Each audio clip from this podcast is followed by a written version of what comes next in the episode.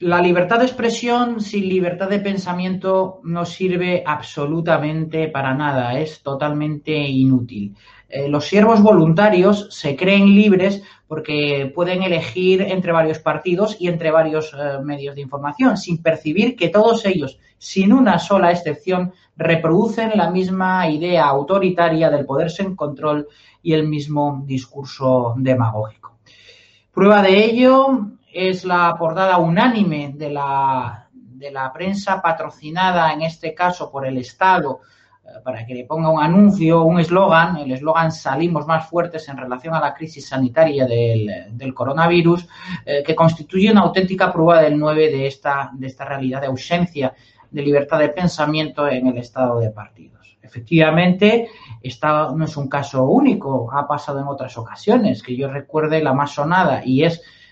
importante traerlo porque los pone al mismo nivel el de la prensa catalana con la editorial La Dignidad de Cataluña, en la que también toda la prensa local de aquella comunidad autónoma, de aquella región, eh, se hizo eco unánime y uniforme de una editorial común. No hay ninguna diferencia. El concepto es exactamente el mismo. La misma ausencia de libertad de pensamiento existe en el nacionalismo eh, catalán que en el estado de los partidos españoles, eh, incluidos los catalanes, por supuesto.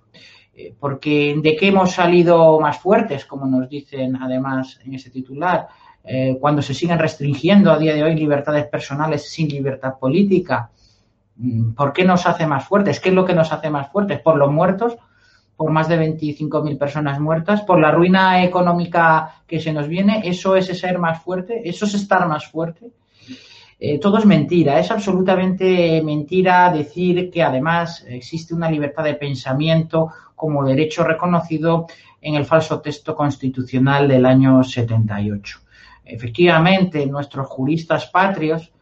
que se llaman a sí mismos juristas, esto es como llamarse politólogo, exactamente lo mismo, eh, son términos que se usan con una alegría realmente sorprendente, bueno, unos inventados como el de politólogo y otro de jurista cuando es algo mucho más serio.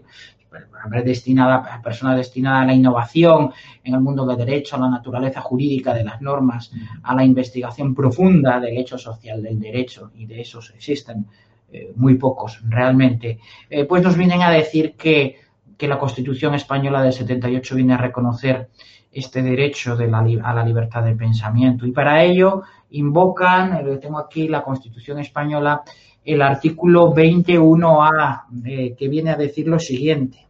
Se reconocen y protegen los derechos a, a expresar y difundir libremente los pensamientos, ideas y opiniones mediante la palabra, el escrito o cualquier otro medio de reproducción. Aparte de la libertad de prensa, otra cosa muy diferente y en cuanto se refiere a la libertad de pensamiento es algo huérfano en este texto. Efectivamente, no se está reconociendo la libertad de pensamiento, sino que se está reconociendo la libertad ideológica, es decir, la libertad a tener una ideología que como ideología es algo parcial por naturaleza, será falsa y siempre dentro además del marco del consenso que recoge esta falsa constitución. Efectivamente, no hay reconocido un derecho a la libertad de pensamiento, sino un derecho a eh, mm, difundir ese pensamiento, pero no a pensar eh, libremente. Eh, es decir, reconoce un derecho hacia afuera, pero las puertas del pensamiento se abren sin duda desde dentro. La inteligencia crítica se proscribe si se sale del consenso del estado de los partidos para decir la verdad, como en el cuento eh, del rey desnudo, y, el que lo hace queda condenado al ostracismo político, al intelectual, al de la cátedra y cuando no directamente a su asesinato civil. Esa misma falta de libertad de pensamiento es la que permite que por esas mismas cátedras de derecho constitucional, de derecho penal, en las universidades, se venga a decir que existe policía judicial en España. Pues bien, la destitución de un coronel de la Guardia Civil eh, por pérdida de confianza del titular del Ministerio del Interior, del ministro del Interior, es decir, por el jefe, por parte del Ejecutivo, por el simple hecho de obedecer las órdenes judiciales que le imponían el sigilo necesario en cuanto estaba ordenando investigar y la juez está, está investigando a, una persona que tiene un cargo público tan importante como el delegado del gobierno, es recompensado eh, con ese sacrificio en el escalafón eh, y en consecuencia apartado de sus responsabilidades, castigado por hacer caso a, a juez. Esto es una policía judicial esto no es la primera vez que pasa. Tenemos que recordar casos muy importantes de la historia judicial española, como el caso Gal, como el caso Faisán, como la Gürtel, en que esto ha ocurrido, en que la impotencia de los magistrados se palpa en el momento en que tienen que dar eh, o auxiliarse de cuerpos de policía que dependen del Ministerio del, Interior orgánicamente y que además tienen unos mandos nombrados por el propio eh, Ejecutivo, los retribuye y ordena además eh, sus destinos, eh, cuando tiene que investigar a esas mismas personas que tienen en su poder esa facultad, esa facultad de disposición, ese poder sobre estos cuerpos eh, policiales. Esto es lo que ha ocurrido en este caso, en el caso del coronel Diego Pérez de los Cobos, en cuanto a la investigación de José Manuel Franco, el delegado del gobierno. La juez indica u ordena reservadamente eh, como mm, cuerpo adscrito a la Policía Judicial de la Guardia Civil al mando de este señor que haga una serie de investigaciones y emita un informe sobre los hechos del 8M y su influencia o su eh, rol eh, o su contenido en relación al inicio de la pandemia del coronavirus y su extensión.